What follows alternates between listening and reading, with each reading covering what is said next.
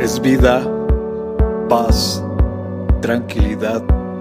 Les habla Hugo Fortes y esto es Palabra con Poder. Bienvenidos, este es el contenido de hoy. Más que una carta de invitación a nuestra vida, Dios desea el título de propiedad. Amemos a Dios. ¿Estás dispuesto? Él nos amó antes que le amáramos. Porque de tal manera amó Dios al mundo